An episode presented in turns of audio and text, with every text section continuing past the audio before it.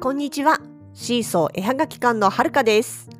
このポッドキャストでは、私たちの北海道暮らしのあれこれや、ものづくりな日々について、いろいろとお話をしています。